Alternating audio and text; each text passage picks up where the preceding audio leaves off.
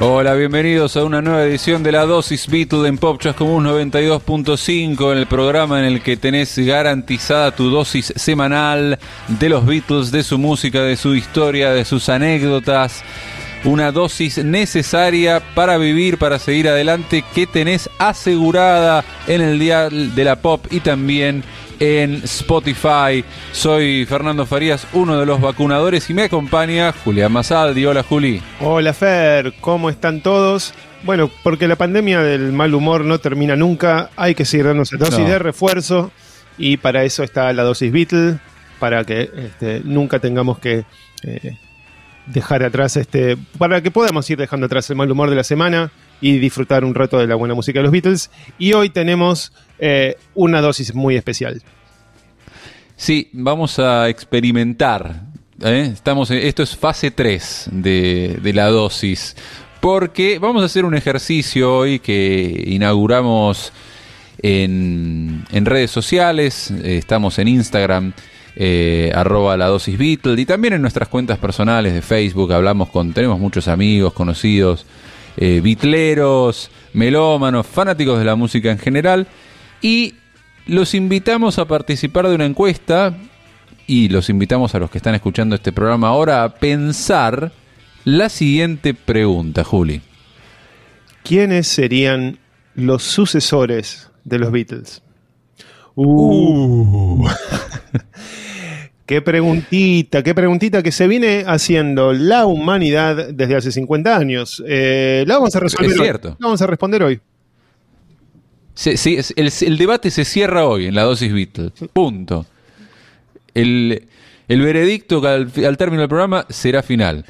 No, mentira, mentira. mentira. Esto mentira. realmente es, es realmente una invitación a que, a que pensemos nosotros y cada uno según lo que, lo que valore.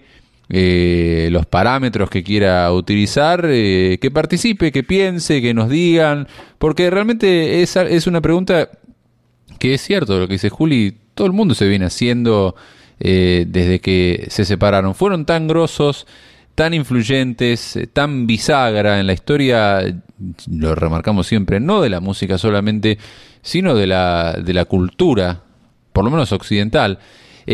¿Y qué pasa después? Porque son pocos años en realidad, ¿no? Son apenas una década, menos de una década si contamos desde, desde Love Me Do hasta la separación. Y eh, bueno, después la música sigue y obviamente la influencia de ellos sobre todo lo que vino después es innegable, pero ¿quién toma la antorcha o las antorchas? Es lo que, lo que nos estamos preguntando hoy y les preguntamos. Claro, y nos parece que hay que arrancar eh, aclarando y, digamos, poniendo sobre la mesa el, disclaimer, digamos, de que no hay sucesión posible para los Beatles porque son un fenómeno irrepetible. Esto es un juego eh, en el que nos imaginamos quiénes podrían eh, recibir, digamos, un, como una suerte de, de, premio consuelo, un, un premio al, buen intento de la sucesión, uh -huh. ¿no? Pero bueno, el, el, panorama de la cultura mundial no es el mismo, el panorama generacional no claro. es el mismo, la industria, este, qué sé yo, no hay una generación de baby boomers que de repente llenan de juventud las ciudades de, de, de todo Occidente. Entonces, eh, vamos a, a, jugar un poco a ver desde qué puntos de vista o, o, siguiendo qué lógicas podemos pensar en quienes podrían postularse como sucesores, como para divertirnos un poco y recorrer un poco la historia posterior, eh, siendo que, bueno, siempre hablamos de que son tan influyentes, bueno, vamos a ver un poco eh, en qué se notó esa influencia, ¿no? Este, sí, sí, una sí. vez que se separaron. Sí, y, y además eh, nos va a permitir, por este programa, por lo menos escuchar mucha música que no es de los Beatles, ¿no? Para salir un poco de nuestra estructura general. Pero no se preocupen porque, si bien esto es fase 3, consideramos nosotros que vamos a pasar buenas canciones, así que van a tener una dosis alternativa, si bien no de música de los Beatles, de buena música. Y la, la hemos, eh, ahora vamos a explicarles, eh, vamos a contarles eh, las categorías en las que dividimos esto para, para poder medir, para poder eh, eh, analizar esto. Pero vamos a empezar ya mismo con algo de música. Y eh, los primeros sucesores, eh, el- la primera banda que se planta como sucesor, sucesora de los Beatles es bastante, bastante obvia cuál es, ¿no, Juli? Y sí, de hecho les dedicamos un programa entero también a ellos y a su relación con los Beatles, porque son sus eternos rivales, los queridos Rolling Stones.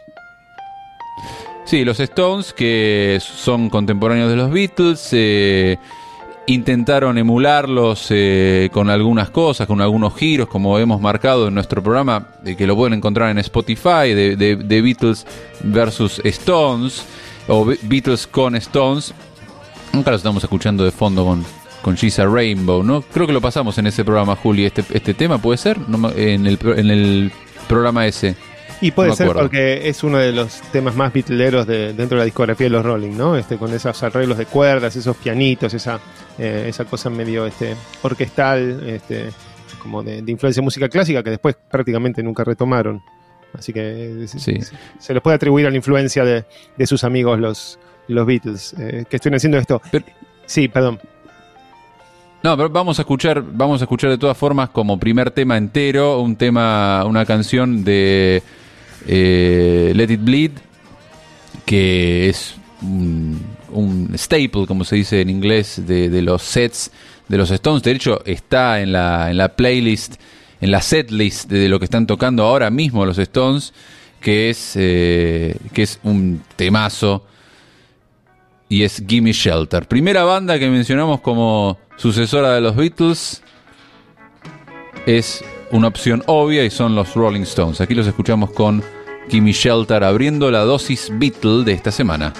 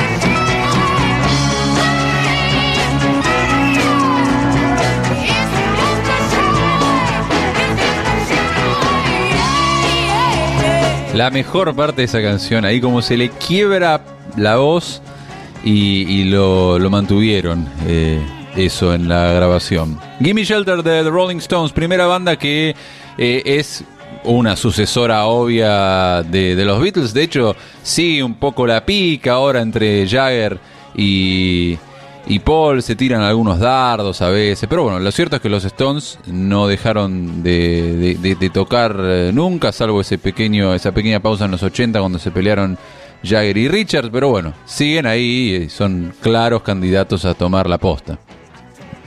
Sí, y lo, interesante ahí es eh, que van encontrando su propio sonido, ¿no? El, eh, siempre es útil traer la cita de John que dice que me gustan los Stones, sobre todo cuando dejaron de copiarnos, porque, bueno, hay un momento ahí donde, sí, en la era Brian Jones, sobre todo, ¿no? Estaban muy en, la misma senda. Bueno, está el, caso de, Satanic Majesty's Request, que es eh, una, un, digamos, como una segunda marca de Sgt. Pepper este, no es como la, la, Manaos de Sgt. Pepper. Eh, sí, tal cual. siendo generoso, ¿no? De la Manaos. Con mucho respeto a la gaseosa. Ni a los fans. Sí, sí, además.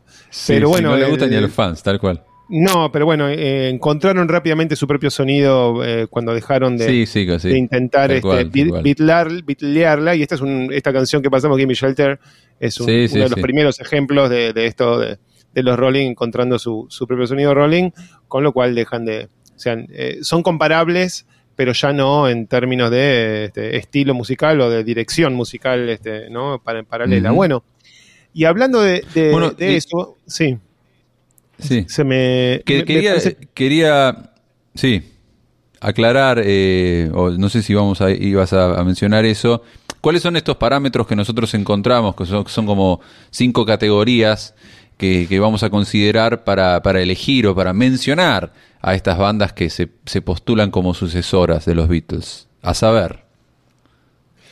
Bueno, por un lado esto que estamos diciendo de eh, en cuanto al estilo, ¿no? Los Beatles, a pesar de que dejan este, una cantidad de cables abiertos para, o de betas para que explorar, tienen un sonido, hay un sonido como clásico bitlero que tiene que ver con eh, ciertos tipos de arreglo, de melodía, de armonía, bueno, y hay, hay gente que entonces vamos a, claro, todo, todo ese tipo de, cuestiones con, con, cierta complementación de, algún instrumento exótico, pero una base de, rock. Entonces vamos a, por un lado, pensar en quienes intentan continuar con esa, e, ese estilo de canción Beatle. Eso es una de las, de las maneras que tenemos para pensar en. Otra categoría. Otra categoría eh, es también la de hegemonía, ¿no? De, ser la banda, ¿no? Que la banda que a la que miran los demás, la banda del momento, obviamente tiene que ver con eh, e, e, el éxito que tiene, con las, eh, los tickets que vende, los discos que vende y, ser la banda, ¿no? La banda con mayúscula del momento, tener esa hegemonía, esa posición de, poder, de estar en la, cima de la pirámide alimenticia del rock. Eso también es otro, concepto a tener en cuenta, otra categoría, eh, la de la hegemonía. Claro, eh, tal cual, ¿no? Debe ser la que marca el paso. Una relacionada, pero que no tiene necesariamente eh, que combinarse con, con, esta cuestión hegemónica, tiene que ver con la evolución, la velocidad evolutiva, ¿no? esto de ser los Beatles del momento en el sentido de ser los que de un disco a otro sorprenden, eh, avanzan cada vez más lejos en, direcciones, traen cosas nuevas, se renuevan y en ese sentido también hay algunas, este, algunos artistas que tuvieron esa capacidad de renovación rápida en, poco tiempo y de manera continua presentarse como con un estilo renovado. Así que esa es otro, otra manera en la que vamos a pensar en los sucesores. Después otra, obviamente, esto se trata de hacer canciones y canciones buenas y las canciones buenas se convierten, las canciones que se popularizan y generalmente lo hacen porque están buenas, se convierten en hits. Los Beatles tuvieron, ya lo repetimos, tuvieron 27 eh, número 1 en Inglaterra y en Estados Unidos solamente. Eh, y bueno, eso habla de la cantidad de canciones populares que hicieron. Estamos hablando solamente de los número uno. Entonces también vamos a medir eh, bandas que hayan hecho muchas buenas canciones y muchos hits, mejor dicho.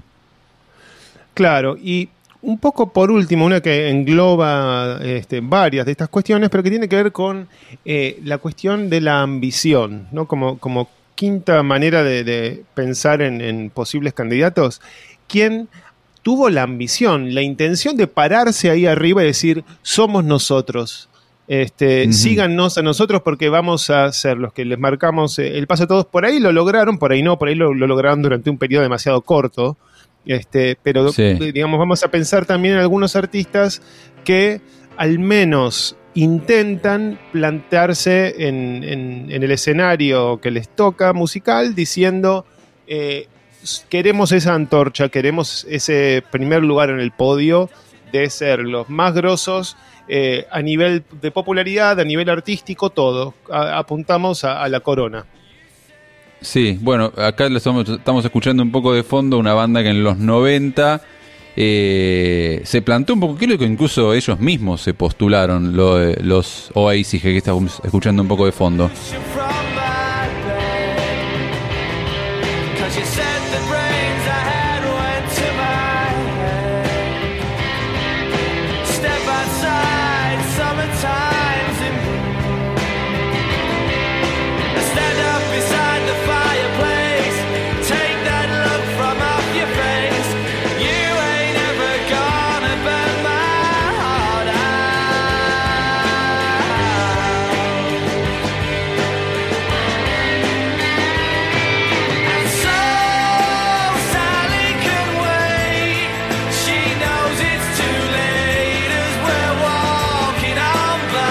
Tremendo ese estribillo. Don't Look Back in Anger Oasis, que por lo menos el corte de pelo se lo hicieron.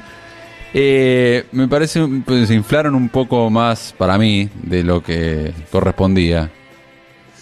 Y bueno, eran unos muchachos que venían de, Manchester, que está al lado de Liverpool, venían de la clase trabajadora, venían en, un ascenso meteórico. Este es ¿no? el segundo disco que explota con todo, con Wonderwall, que es un tema que lo conoce hasta una abuela, este, con Champagne Supernova. Eh, tienen un concierto multitudinario en Networth. Realmente en ese momento parece que están eh, como instalados en la cima por un buen rato. Después, ciertos este, consumos excesivos y cierta confianza excesiva traída por esos consumos excesivos les pinchó un poco el globo pero la ambición la tuvieron. De hecho, el tema este que estábamos escuchando, Don't Look Back in Anger, arranca citando directamente a Imagine. Así que este, era, era muy clara su idea de ser, queremos ser los Beatles de los 90. Sí, sí, sí, sí. Bueno, después eh, esto, nosotros hemos hecho una encuesta eh, en la que han aparecido algunas bandas varias veces. Eh, y una de las que aparece, Oasis creo que apareció un par de veces, pero una que apareció bastante es esta.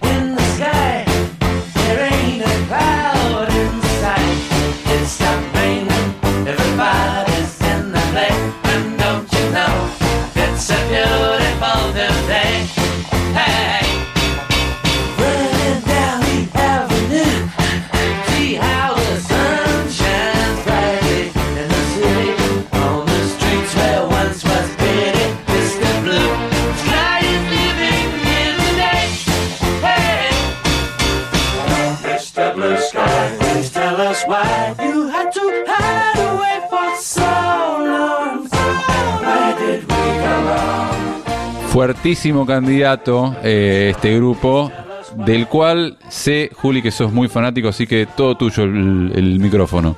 Bueno, cómo no, estamos hablando de la Electric Light Orchestra, también conocida como la ELO, eh, grupo muy, muy querido acá en Argentina, también porque pegó muy fuerte hacia fines de los 70 con este último tren a Londres y ese tipo de, de hits este, más disco, pero que en realidad... Disco Claro, pero este, llevaban ya eh, un buen rato de trayectoria estos tipos. De hecho, arrancan en, el 71, o sea, recién separados los Beatles, y eh, arrancan eh, diciendo efectivamente que ellos querían continuar donde había dejado I Am the Walrus. Entonces, su primer hit. Lo, lo sí, sí, sí, lo, lo, decían abiertamente. Su primer hit, este, que es este 10.538 Overture, que es este, un, título horrible, pero que es un tema, bueno, ahí, ahí, está sonando de fondo. Es un tema también que suena mucho a, los Beatles, suena, parece, podría haber salido de Abbey Road. Y bueno, Jeff Ujú, Lynne sí, sí, es el sí. que queda a cargo de, del grupo. Básicamente busca continuar con esta fusión entre formación de rock y las cuerdas, ¿no? Que George Martin había Sí, introducido al, al mundo del rock. sí. Este, más los arreglos vocales, este, todo ese tipo de. y una, y un estilo de composición muy así melódico que lo lleva finalmente Sí. a cumplir su sueño cuando va a ser el productor de los temas nuevos de Anthology, ¿no? Este, después de haber trabajado con George en, em, en Cloud9 como productor y de estar con George en eh, los Traveling Wilburys, así que es, es un claro este, ingrediente del, del mundo Beatle, post-Beatles. Sí, sí, eh, sí. de esto-. Sí. Definitivamente suena Beatle esto que estamos de fondo, lo vamos a subir un poquito. Suena muy, muy Beatle.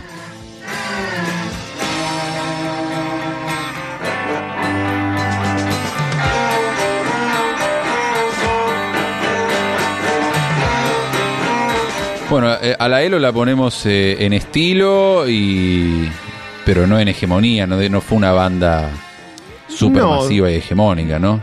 No fue hegemónica, ahí hacia los últimos años de los 70 eh, tuvieron su, su gran pico de popularidad, este, digamos, eh, de giras y un par de discos que realmente llegaron ahí arriba, pero bueno, también como tantos otros, eh, quedaron como un poco pegados a sus hits disco y cuando cayó la era disco, a pesar de que se renovaron así estilo New Wave, nunca más recuperaron ese, e- ese lugar, como les pasó a tantos, como es tan difícil hacer que por algo no, no- no podemos hablar de sucesores claros de los Beatles.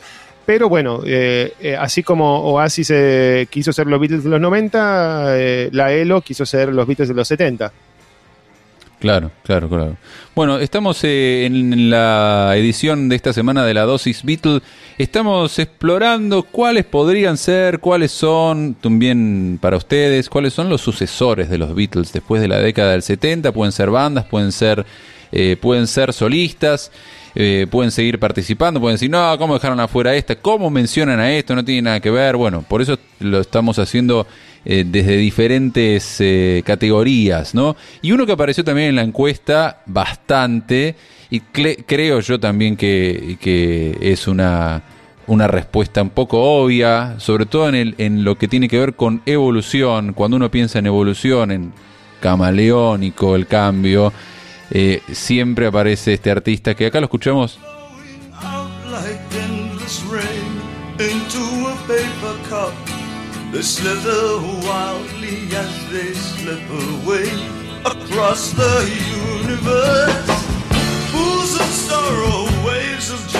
No necesita presentación su voz, me parece.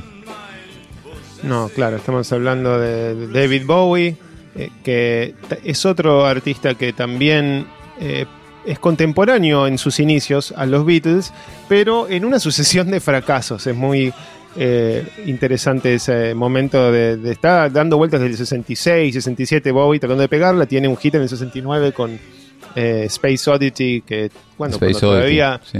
técnicamente era Beatle. Este, pero bueno, realmente despega con Ziggy Stardust en el 72 y Sí. se, pasa, se pasa la década de los 70 teniendo una combinación muy interesante de hits y de popularidad junto con esta evolución camaleónica que mencionabas, ¿no? Sobre todo con, eh, creo que de todos los que vamos a nombrar hoy es uno de los que más eh, cumple con la condición esta de, de evolucionar hacia algo más vanguardista cuando Siempre, más popular siempre, es. ¿no? Sí, sí, sí, Este, sí. Tiene con- muchos cuando- seguidores por eso, Bowie, ¿no? Tal cual. Y, y por esta cuestión de, eh, como en su momento de, de- de mucha popularidad, en el caso de Bowie a mediados de los 70, irse a, a Berlín y hacer esos discos muy jugados para la época, ¿no? Que son como los, este, digamos, los Tomorrow Never Knows eh, Sí. de, de los 70 en el sentido, y, y esta cosa de que cada disco es un nuevo personaje, un nuevo look, un Sí. nuevo estilo, y, y además tiene el eh, nada despreciable eh, logro de haber co-compuesto un tema con un Beatle, ¿no? Porque tiene, eh, tiene Sí. Fame, cuando se hace amigo de Lennon sí, ahí en el 73-74, y, y- y bueno, no, no son muchos los de esta lista que pueden decir que, Que hizo un tema con, Claro. con Lennon. Bueno, eh, Bowie después de esa etapa de Berlín también tuvo su etapa más de radio hits en los, en los 80. eh, con temas como Let's Dance o Modern Love. Después él re- reniega un poco de esa época y en los 90 siempre, siempre eh, un artista que fue, que fue mutando y por eso lo ponemos a la altura, nosotros solamente no, muchos también que participaron de la encuesta y muchos que están escuchando seguramente lo ubican a, Bowie a, a la altura de los Beatles o un, un peldaño por debajo apenas y como un sucesor.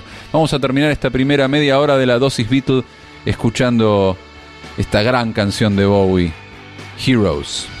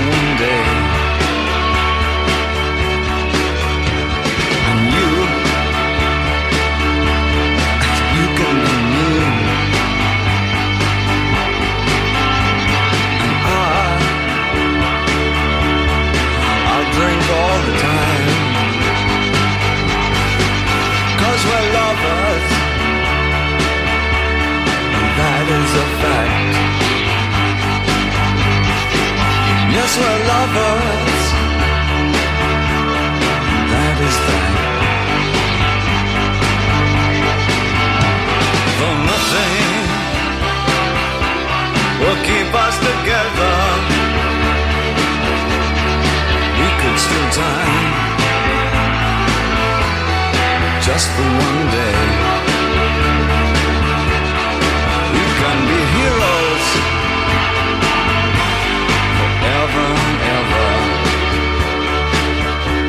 Say?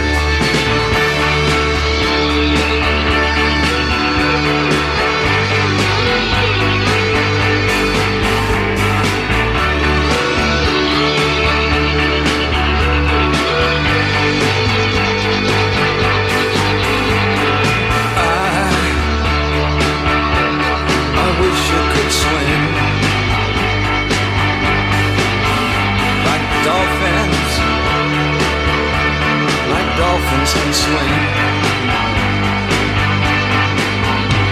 Though nothing, nothing will keep us together. We can beat them forever and ever. Oh, we can be heroes just for one day. Ever I want you around, yeah. Hola Chascomús.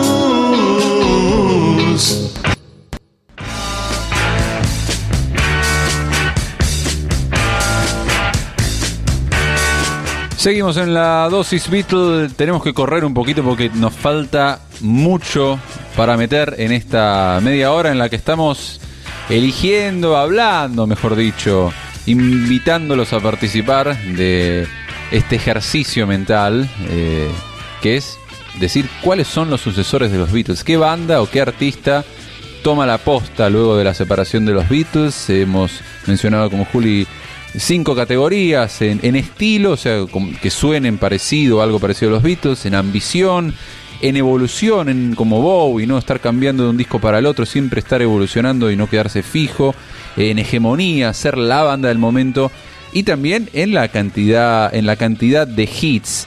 Y, en ese, en esa categoría definitivamente está, está Elton John, ¿no, Juli? Sí, tal cual. Eh, hoy en día eh, tuvo hasta su propia eh, película, ¿no? Autobiográfica y en los 70 también parecía que era uno de los este, probables sucesores, uno de los grandes compositores de, de canciones Sí, sí, clásicas.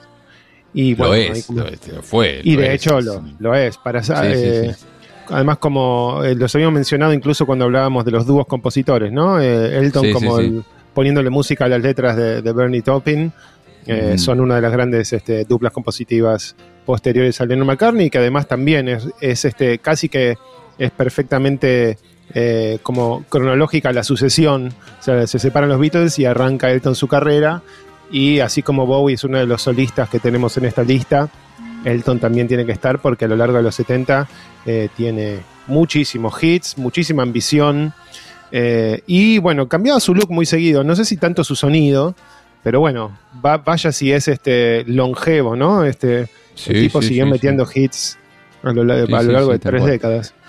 Y hay una conexión también Beatle, pero está el famoso concierto ese ahí en el Madison Square Garden en el que, en el que sube, sube Lennon, ¿no? Y tocan I Saw Her Standing There y creo que otra canción más, ¿no? Y tocan, sí, y de hecho eh, tocan eh, Whatever Gets You Through the Night, que si no me equivoco es también la otra que compone, que, que es co-compuesta entre los dos. O sea, cuando, cuando, la, cuando componen eh, Elton y, y John esa canción, este, Elton lo, le sube la apuesta, le dice, bueno, si esta llega al número uno, subís a tocarla conmigo.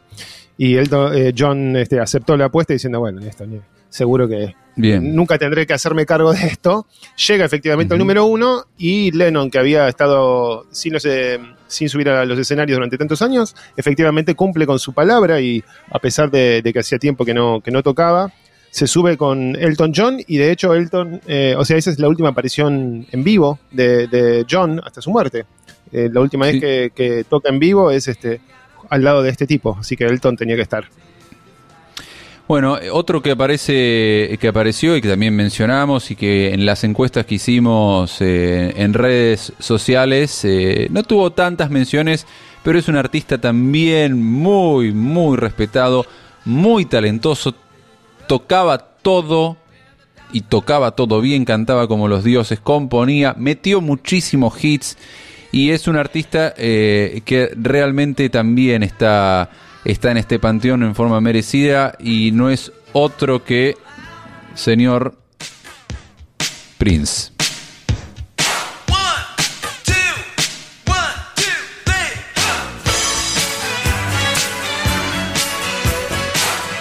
También conocido en una época como el símbolo, ¿no? ¿Te acordás, Juli? Uy, sí, este, es cierto. Si hablamos de reinvenciones, ¿no? De, pre- de- de- de Sí. presentación, así como los Beatles este, en un momento se reinventaron como la banda de- del Sargento Pepper, ahí Prince este, se reinventó como, como un símbolo. Sí, eso le, le- le hubiera gustado. Bueno, y además, este, sí, Prince, la verdad que si es por influencia, eh, en los 80 él era el que me estaba marcando un poco Sí. eh, el ritmo para, para mucha gente, incluyendo obviamente la conocida influencia que tuvo en el rock nacional, ¿no? Este, y, y en su momento sacó una cantidad de, de- de discos en sucesión que eh, realmente determinaron cómo se debía sonar en, en- en cierto momento para, para los 80 Ujú. y hasta tiene su, su álbum doble, ¿no? Con Sign of the Times, que vendría a ser como una suerte de álbum blanco, pero compuesto y tocado todo por una sola persona. Una sola persona, sí. Todo bien, impresionante lo que toca. Hay, una hay una video que están tocando, están homenajeando a George, no sé, lo vio todo el mundo, ¿no? Es que están tocando When eh, eh, están tocando Gently Whips y, y Prince toca el solo de guitarra y es una cosa que te pone la piel de gallina, ¿lo viste? Sí, sí, lo vimos eh, ahí cuando murió, creo que fue una de las cosas que más circularon porque no solamente la descosa en la guitarra, cosa que mucha gente por ahí no lo tiene a Prince como guitarrista, pero era un guitarrista Sí. enorme y de hecho después de descosar la guitarra, viste que la tira al cielo y no se la ve eh, aterrizar a la guitarra, parece como que la agarró George y dijo, bueno, bueno, gracias Prince, este, eh, ya la, más con esto no se puede hacer, así que eh, me la llevo y vos este, bajate el escenario, sí. Eh, y además lo, lo otro de Prince es que eh, incluso tiene un momento bitlero ahí, después de Purple Rain, lanza el disco Around the World in a Day, que tiene un- una cantidad de toques así como de citar y, y de, de cosas como que tuvo su, su leve- eh, pequeño momento de psicodelia 67, eh, obviamente pastamizada por su este, propio estilo y el sonido de los 80, ¿no? Vamos a escuchar entonces ahora algo entero de Prince, porque ¿en qué otra oportunidad en un programa sobre los Beatles vamos a poder escuchar una canción como esta? Si no es hablando de posibles sucesores. Pero vamos a aprovechar la ocasión para pasar uno que no suena muy Beatle, pero que es un temazo de Prince, uno de sus mayores hits, Kiss.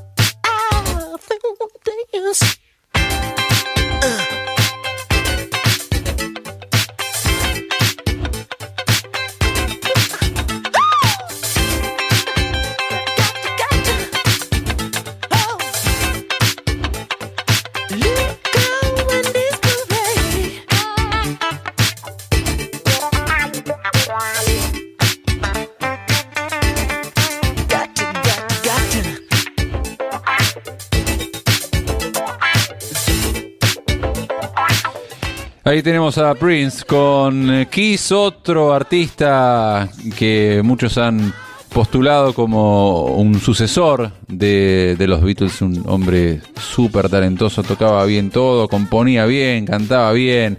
Y bueno, es lo que estamos haciendo hoy. Estamos eh, explorando la historia de la música en inglés, por supuesto, tal vez hagamos esto con bandas argentinas más adelante, ¿por qué no? Eh, de sucesores de los Beatles, ¿no? Eh, en cuanto a, la ambición, en cuanto a la hegemonía, la cantidad de hits, la evolución.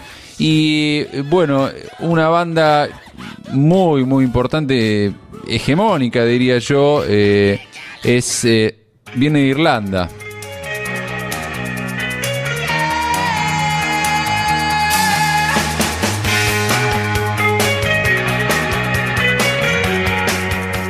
Estamos hablando de YouTube, ¿no, Juli?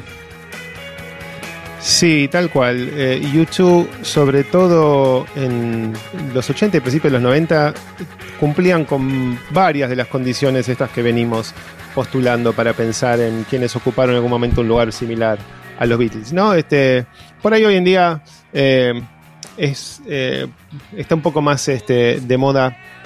eh, bueno, pegarles o qué sé yo, reírnos un Sí, poco. es verdad. este, y yo Es me verdad. sumo, yo me sumo también, pero, pero hay que pensar que en el ahí desde de Joshua Tree a, a Acton Baby, eh, la verdad es que cumplen mucho con esto de ser la banda, por un lado, más vendedora, más popular, porque vaya si pegaron hits, y por otro lado, eh, que marcaban el paso, ¿no? En esa cosa, eh, desde las guitarras de The Edge, eh, en Actum perdón, en The Joshua Tree, con todos esos delays y ese sonido que quedó como muy, muy relacionado con, con la guitarra en los 80, y hasta su reinvención en- con Actum Baby, que fue uno de los casos más notorios de este tipo de reinvención artística hacia un lado inesperado, eh, su presentación incluso física diferente y una, un llamado de atención para el resto de, del, del- del- del mundo del rock, de decir, uh, hay que escuchar esto y me parece que por acá viene la cosa, porque la verdad que con, con Actum Baby eh, incluso hacen que, no, por ejemplo, Depeche Mode repiensen cómo tienen que grabar las guitarras de sus discos, este, Mm, Eh, sí, sí, lograron- sí, es verdad. en un momento marcar el paso. Es verdad. Eh, en su caso se pincha, creo que están todos de acuerdo con el disco pop. Este, Sí, sí, pero, no- no- pero casual, eh, paradójicamente, para mí por lo menos, eh, a partir de pop se convierte eh, en una banda de estadios grosa, ¿no? Ya, te acordate que a partir de pop empiezan a hacer unos shows espectaculares que, que competían a partir de los 90 y todavía aún hoy, como, y ahora Coldplay también se suma como el mega show de rock y la banda de gira eh, a la que a la que hay que ver, a la que hay que ver, ¿no? YouTube entra en esa YouTube eh, entra en esa categoría a partir de los de los 90, por eso también se planta un poco como como banda hegemónica para mí, ¿no? Más allá de lo de lo musical, no sé si coincidís. Sí, tal cual. Y, y de hecho con Actum Baby, cuando salen con la Su TV Tour, es un, es un tipo de presentación multimedia que está muy adelantada en su momento a, a la época, ¿no? Con esas pantallas de TV, con esas llamadas telefónicas en vivo, los cambios de look de, de Bono a lo largo del, del show, marcó mucho eh, en su momento y además al mismo tiempo marcó una, una rotura incluso dentro de, de su propia eh, lugar como que eran la conciencia del rock, ¿no? Eran como los honestos, sinceros, los que denunciaban las injusticias con Sí. Sunday Bloody Sunday y todo eso. Y, y que bueno, también se les hizo un poco pesado y se reinventaron como una cosa más irónico eh, festiva que no dejaba de tener contenido también.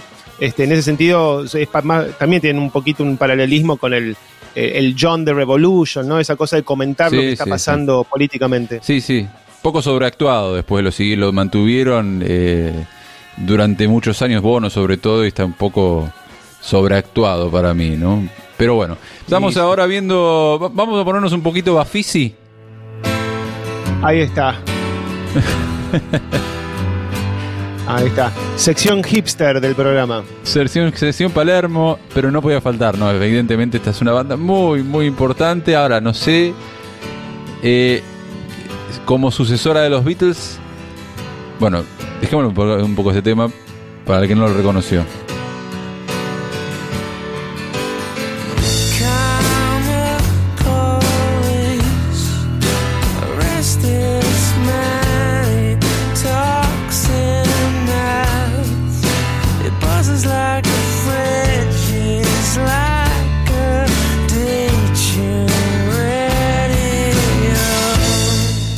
Hablando de Radiohead, una, una canción que se llama Karma Police del disco OK Computer que aparece en cualquier encuesta como uno de los mejores o más importantes o más influyentes cinco discos de la década del 90. ¿No, Juli?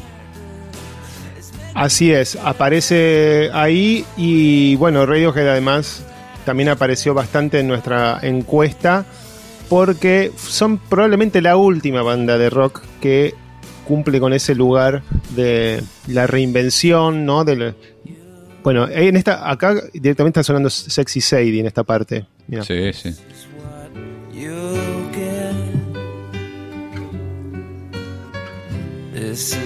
You made a fool of everyone. Bueno, Tal cual, tal cual.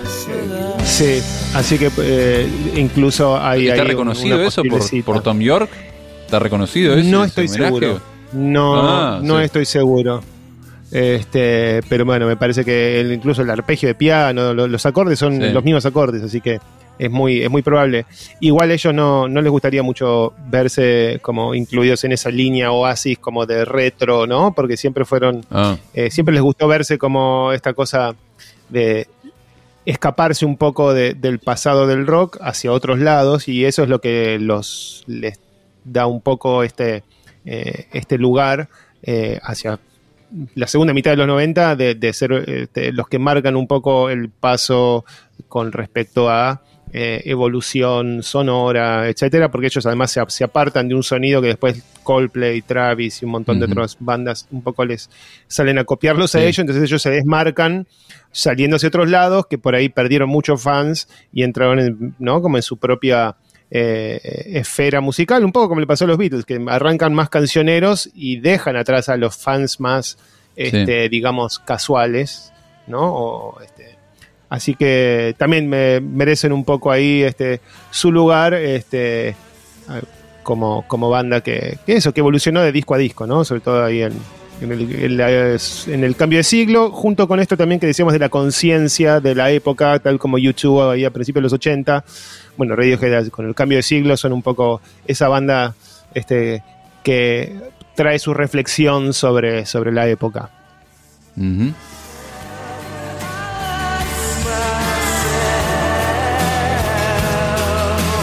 Una banda que apareció también en las encuestas y que algunos ni dudaron en poner en primer lugar. eh, y acá tengo muchas ganas de escuchar lo que vas a contar, porque me, me da intriga por qué apareció sin dudar esta banda.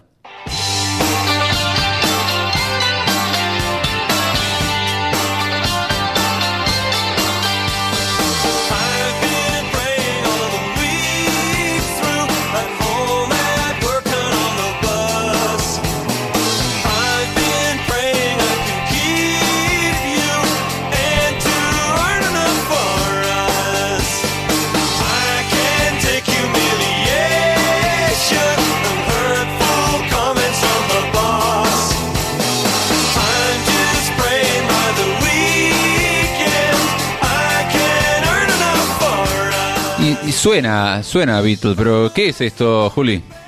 Bueno, acá estamos hablando de XTC, banda inglesa más bien de culto, son de Swindon, que es del, del sur de, Inglaterra, y que eh, son, están plagados siempre por este, una suerte de, bueno, de mala suerte, así que nunca llegan a una masividad importante, pero eh, con el tiempo se fueron instalando entre cierto perfil eh, melómano como los que mejor continuaron con esa, eh, esa idea de la artesanía, de la composición de canciones al estilo Beatles. Y de hecho, eh, a pesar de que arrancaron con una cosa más post-punk, ¿no? Más este. eh, un poco más árida, más, más hostil a, a la cuestión melódica, se fueron animando a mostrar que en realidad eran eh, muchachos que habían crecido hacia fines de los 60 y que amaban a los Beatles. Entonces, en su discografía van, eh, eh, en cierto momento, desplegando cada vez más, animándose a mostrar su Beatle interior para terminar haciendo cosas eh, que tienen un sonido muy parecido y de hecho en un momento sacan un, un disco como eh, bajo otro nombre, se inventan un alter ego para jugar un poco a grabar un disco perdido del, del, eh, de la psicodelia del 67. Eh, se, Sí, sí, se sí, reinventan Sgt. como- Pepper 2. Claro, tal cual. Este, que parece que, que de hecho vendió eso mucho mejor que lo que estaban haciendo en ese momento. Así que Mm, dijeron, uh, me mm. parece que nos conviene dejar de, de esconder esto bajo otro nombre y salir con nuestro propio nombre a, a hacer canciones bitleras. Entonces, este, bueno, para, para mucha gente que los descubrió, este, no dudan en ponerlos como los continuadores de esta tradición de la canción bitlera. Estamos eligiendo, repasando canciones de bandas que nos parecen son sucesoras de los Beatles. Ahí escuchábamos a E- E- XTC y una que apareció también mucho en la encuesta y en este caso eh, yo también los voté eh, porque no tengo, para mí, no tengo dudas de que la banda eh, post-Beatle en los 70, por lo menos en lo que es marcar cómo es una banda arriba del escenario, sobre todo los que nos gusta el hard rock, el heavy, toda esta estampa del cantante eh, egocéntrico y el guitar hero, todo eso viene de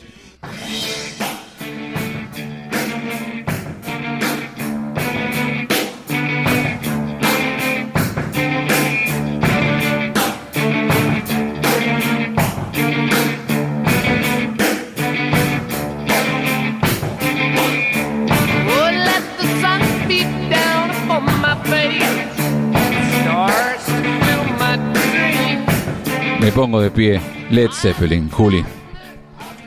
Sí, sí, indudable, es una de las bandas de rock más importantes, poderosas, como no hay por dónde no, no tienen flanco débil, ¿no? No, Este, no, no. Así que eh, merecen estar acá, incluso cuando eh, algunos podrían decir, bueno, pero son como eh, de un cierto subgénero del rock. Bueno, no, no, no importa, como vos decís, marcaron ¿Cómo un lo que debe ser ¿Quién un baterista. No, y digo porque tienen el, el lado este como, o sea, porque su descendencia pasa por ahí más por esto, como, como decís, del hard rock, etcétera, pero la verdad Sí, es que sí.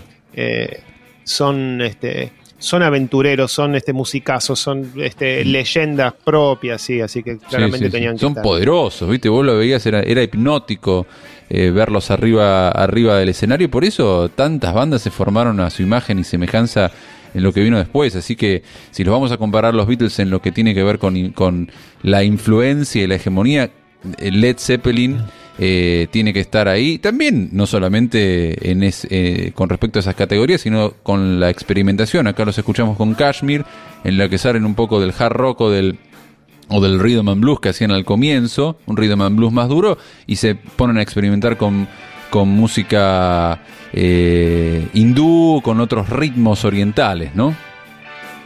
Sí, tal cual. Bueno, eh, tienen su- sus lados folk, sus lados este más eh, incluso como de, cuestiones celtas o, o renacentistas. O sea, eh, son también un poco un arquetipo de, de lo que la, la banda de rock ambiciosa tiene que explorar. Y bueno, como un amigo mío me acuerdo que me, me dijo eh, este, cuando estábamos viendo a Planta en vivo, dijimos, pensá que este es el chabón por el cual todos los cantantes se tiñen de rubio. ¿no? Tal cual. Este, Mira, exactamente, tiene razón tu amigo. Exactamente, es así. Aunque Roger Daltrey me parece que es, es previo, ¿no? Sí, sí, est- está bien tu aclaración porque yo también en un momento sí. me di cuenta de que Sí, este, sí, sí. es el, el primero de estos frontman rubios Power. Pero Sí, sí, si sí, le sí. preguntas a la mayoría de los cantantes teñidos te van a decir que están pensando en Robert más que en, en Daltrey. Bueno, estamos llegando al final. Hicimos una encuesta y si bien acá esto no va a ser absoluto, ¿quién ganó? ¿Cuál fue la más mencionada? ¿Cuál fue la más mencionada? Eso es lo que vamos a escuchar ahora.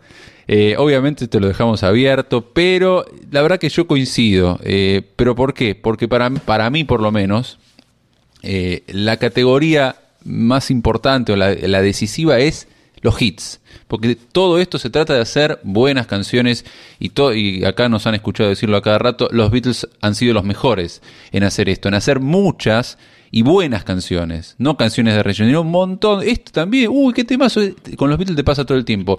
¿Qué banda posterior a los Beatles tiene eso? Que puede llenar dos, tres greatest hits. Y que escuches un tema atrás del otro. Y dices, uy, este lo escuché en la radio. Uy, te acordás de este. Uy, te acordás de este. Y esa banda es esta. Tonight I'm gonna have myself time. I feel alive.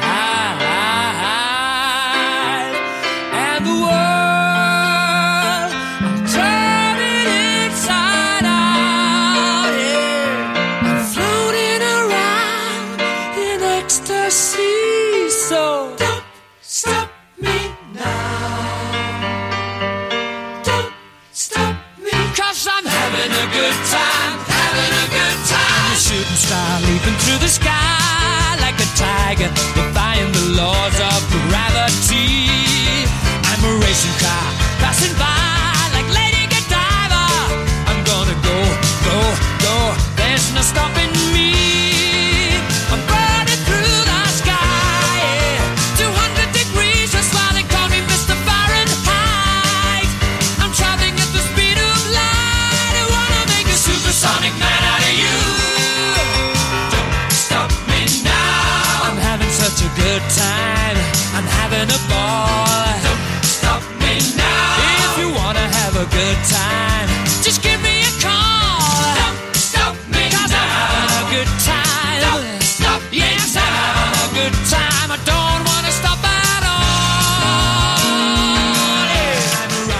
por supuesto, como los Beatles, por lo menos a mí, la música de Queen también me hace sentir bien, me pone la piel de gallina y tienen tantos, tantos, tantos hits, tantas canciones que han quedado en la memoria de tanta gente que no me extraña que hayan sido los más votados como los sucesores eh, de, Queen. Y con esto estamos llegando al final de la dosis Beatle de esta semana en Pop Común 92.5.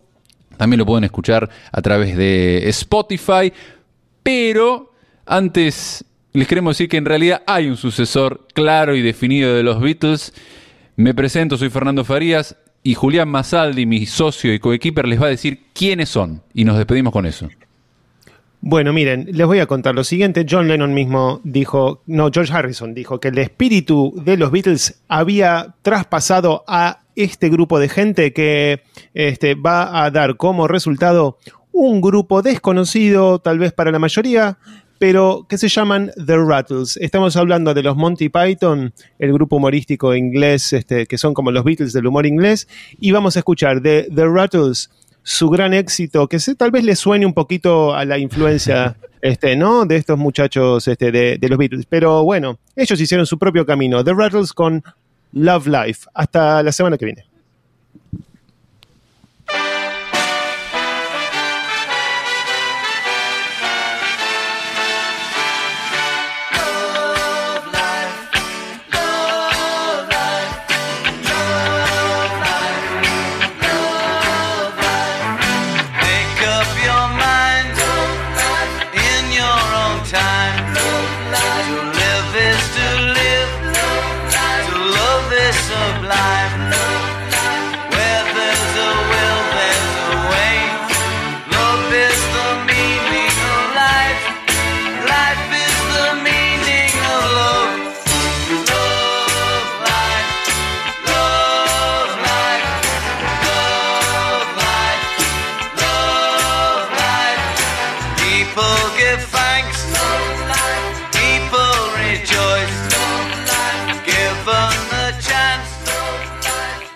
And a special thank you to all the kids in Chocomas, Argentina.